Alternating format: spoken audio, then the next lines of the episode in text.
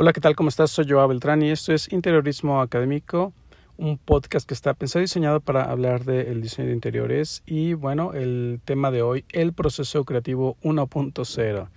Este episodio es una especie de eh, remasterizado este, de uno de los primeros episodios de, de, que saqué en este podcast que se llamaba el proceso creativo 2.0, ¿no? Hacía, una, hacía alusión a que últimamente nos estamos apoyando mucho de las tecnologías, eh, de las redes sociales eh, o de un proceso eh, digital que no muchas de las veces resulta ser la manera más idónea de desarrollar un proceso creativo.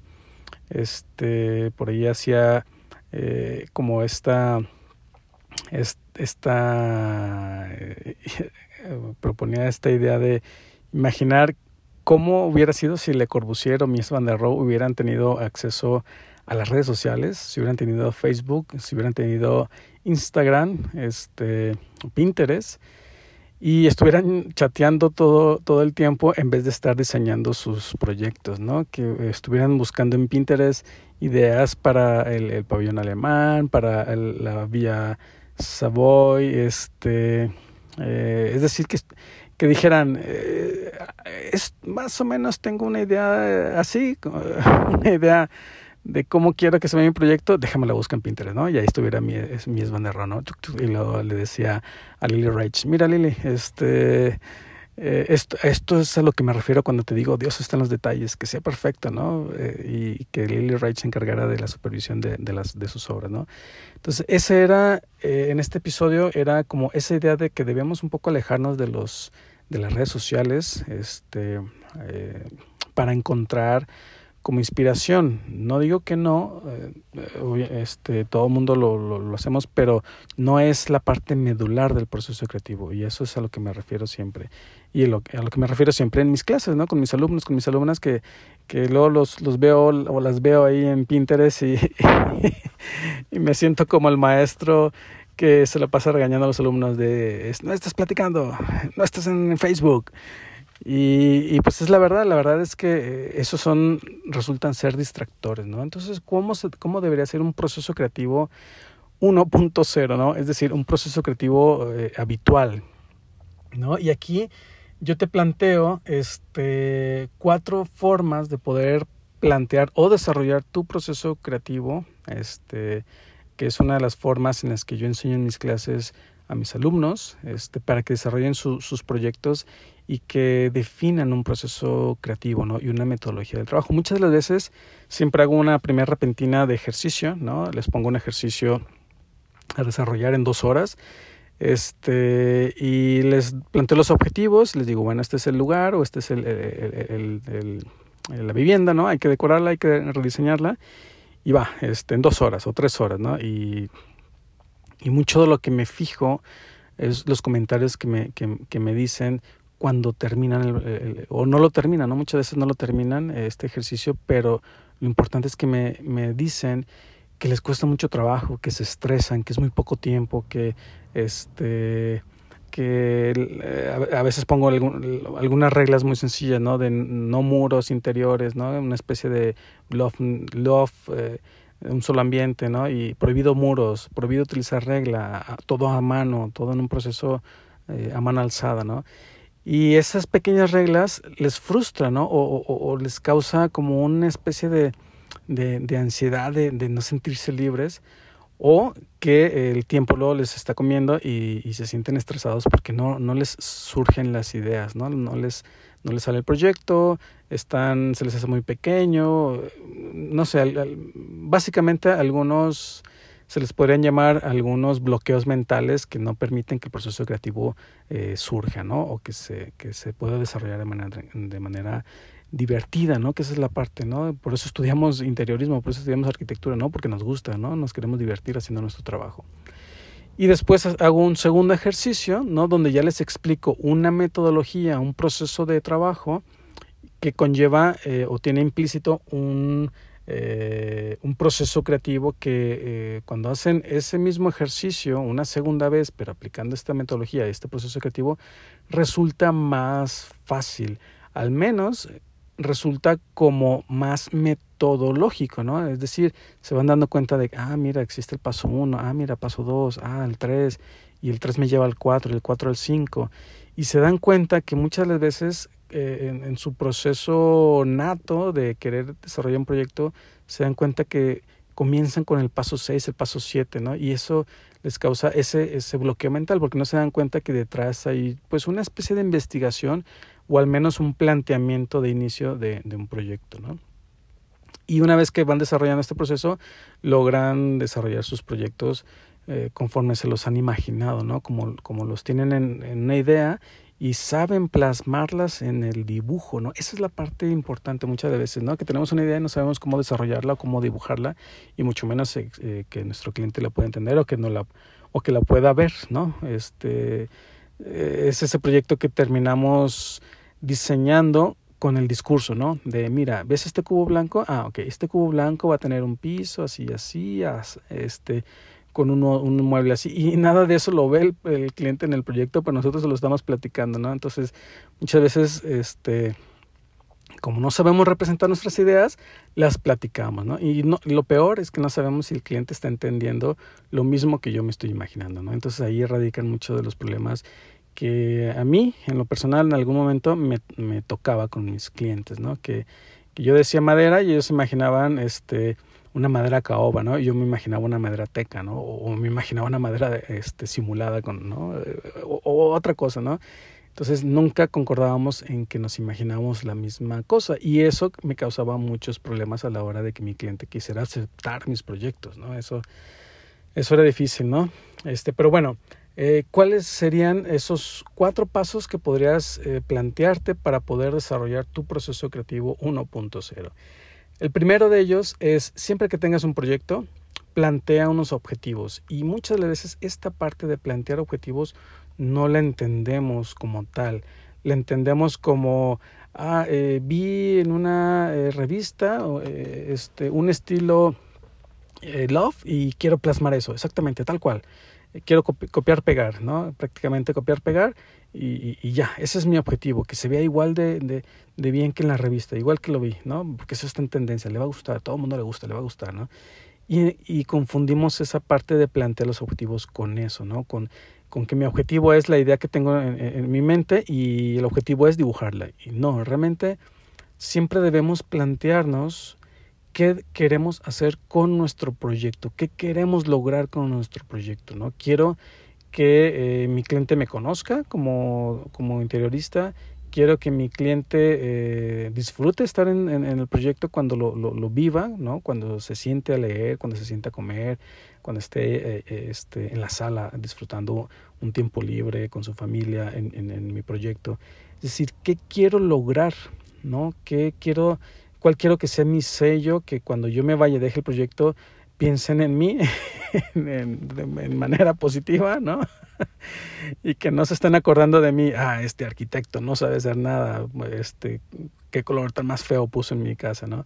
Eh, no, sino que, que eh, eh, qué queremos dejar con nuestro proyecto, ¿no? Es decir, eso, ¿no? Quiero diseñar un espacio acogedor, un espacio dinámico, un espacio multifuncional.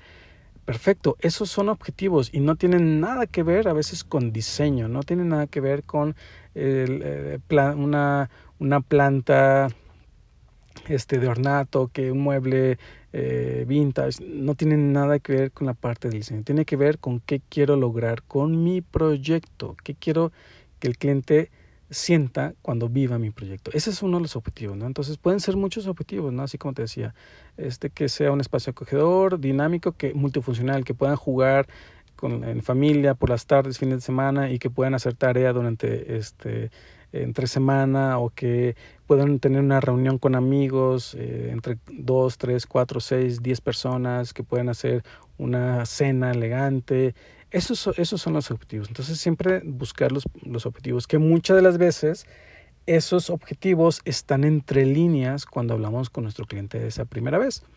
Porque luego te empiezan a decir, quiero que esta sala sea, quiero hacer reuniones, quiero este, que cuando resulta que tengo familia, que, que de la noche a la mañana o, de cualquier momento me marque y me dice estamos afuera de tu casa, ¿no? Y que este y, y poder recibir esa, e, e, e, a la familia en ese momento de imprevisto y que pasen y que se, se sientan cómodos, ¿no? Te empiezan a decir ese tipo de cuestiones que a veces no las entendemos como la parte de los objetivos, ¿no? A veces hacemos como una como si fuese una especie de paréntesis de eh, eh, debe funcionar eh, la función de este proyecto es tal y sí o sea realmente sí pero es debemos entenderla como que son los objetivos ¿no? del proyecto el siguiente el siguiente punto sería el segundo punto sería busca soluciones a esos objetivos no Ok, ya planteaste el objetivo que sea un espacio multifuncional, ahora pregúntate cómo lo voy a lograr. Básicamente esto sería eh, que esos objetivos los traslades a objetivos particulares, es decir, ¿Cómo lo voy a lograr? Pregúntate, ¿cómo voy a lograr que sea un espacio multifuncional? ¿Cómo voy a lograr que sea un espacio acogedor? ¿Cómo voy a lograr que sea un espacio dinámico? Y cuando empiezas a responder esas interrogantes, va a resultar en que esos son tus objetivos particulares, ¿no?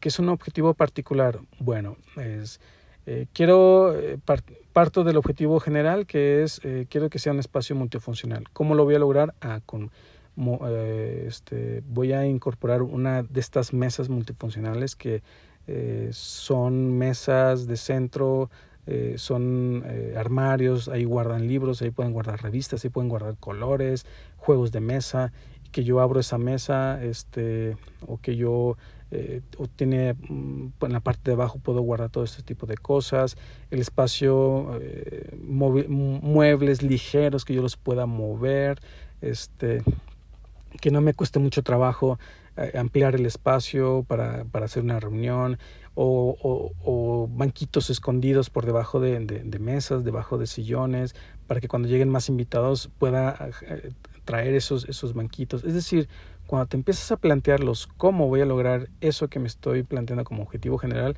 se vuelven los objetivos particulares. Y ese es uno de los primeros pasos, ¿no? Este, que comenzamos ya en cuestión del proceso creativo. Ya comienzo a imaginarme cosas, busco soluciones a, esos planteamientos, ¿no? Busco respuestas, ¿no? Eh, por ejemplo, ya aquí pueden entrar muchos, mucho, muchas ideas, ¿no? Una lluvia de ideas, a veces si estás trabajando en equipo, es cómo lo vamos a lograr. Ah, pues a mí se me ocurre esto, a mí esto, ok. Y ninguna idea es mala, ¿no? Ya lo dice eh, Engels, ¿no? Este, cuando estás en esa reunión, esa lluvia de ideas, todas las ideas son buenas, ¿no?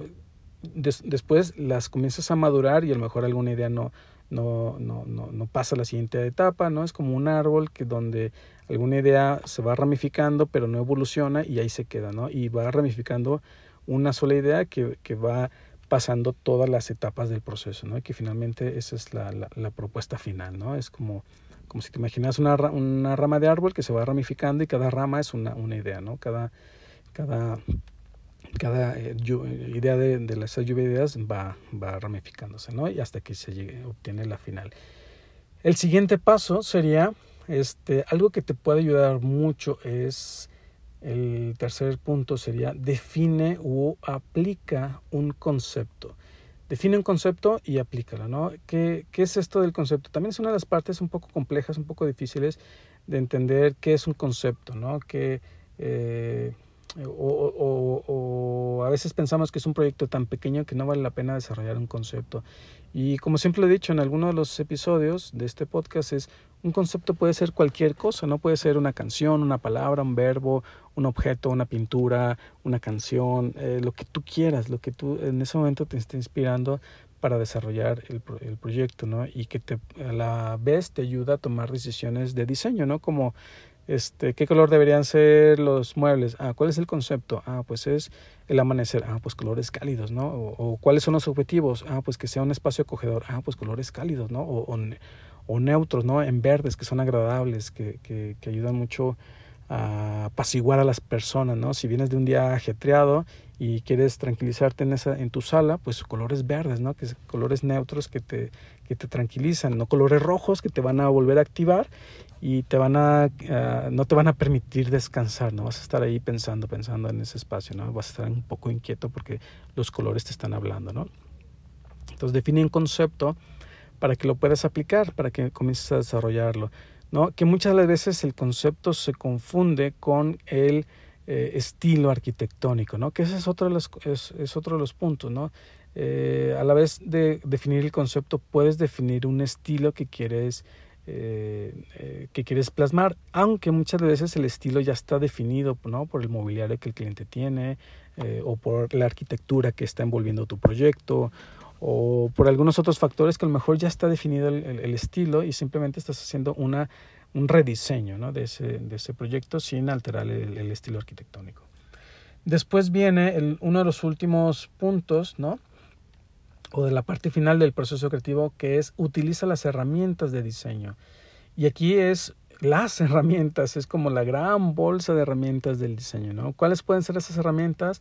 La teoría del color, la psicología del color, este, la psicología de los materiales, la iluminación, eh, este, el, el propio estilo arquitectónico, la maqueta de trabajo para que puedas diseñar, el croquis para poder definir ideas, es decir, todas estas herramientas que giran en torno al proceso creativo, que son como esos plugins que vas enchufando tu proyecto, que vas jalando y los vas conectando a tus ideas para que el proyecto vaya desarrollándose, ¿no? Vaya surgiendo de, esa idea en, tu cabeza y que va surgiendo en el papel de dibujo, ¿no? Entonces, eh, utiliza las herramientas, ¿no? O, y, a veces se mezcla un poco con las habilidades, ¿no?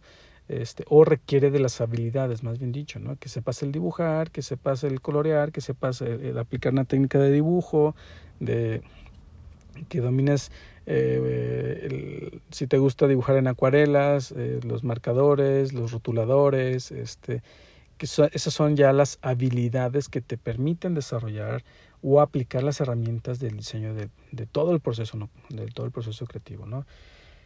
Y este, finalmente, pues todo esto te ayuda a ir planteando o ir definiendo tu proceso creativo, ¿no? Muchas veces lo confundimos como la parte metodológica o un, una metodología de trabajo. Ciertamente la metodología de trabajo contiene el proceso creativo, ¿no? Eh, ¿Cuál es eh, el primer paso? Pues eh, plantear los objetivos, ¿no? Eso muchas veces no tiene nada de creatividad porque simplemente estás planteando algunos objetivos.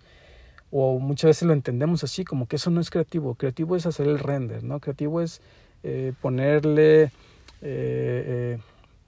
las fotometrías, las luces fotométricas en el, en el render, en el sketch para que se vea eh, increíble, uno, un render hiperrealista. Entonces muchas veces creemos que la creatividad es eso y no, la creatividad es poder desarrollar toda esta metodología para que eh, el diseño de tu proyecto vaya bajando de tu cabeza, de tu mente, a el papel, a la maqueta y finalmente eh, una de las herramientas de representación es el render, pero es una herramienta, ¿no? Es una herramienta de representación, más no es una herramienta creativa, ¿no?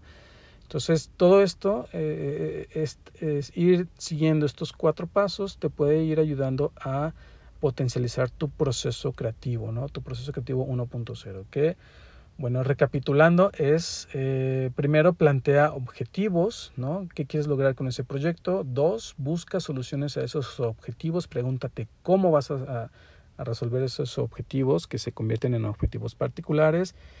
Tres, define y aplica un concepto, ¿no? Eh, define un concepto para que te pueda llevar eh, por un proceso de inspiración en tu, en tu proyecto. Y finalmente, utiliza las herramientas de diseño para que eh, el proceso creativo como tal vaya conformándose, ¿no? Vaya surgiendo, vaya tomando madurez en tus procesos de, de trabajo, ¿no?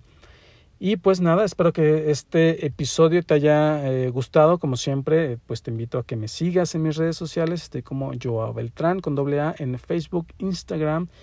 Y que este, actives las descargas automáticas en, en, tu dispositivo sobre el, cuando salgan los episodios en, el podcast. Estoy tanto en Spotify, iTunes, eh, Google Podcast eh, y este, Anchor, Anchor ¿no? también y que bueno, pues actives ahí las descargas automáticas y comparte, comparte. Si tú conoces a alguien que le, puede, eh, le pueda gustar el interiorismo y no sabe si estudiarlo o no, compártele este podcast, así podemos ir ampliando, como siempre digo, esta comunidad interior.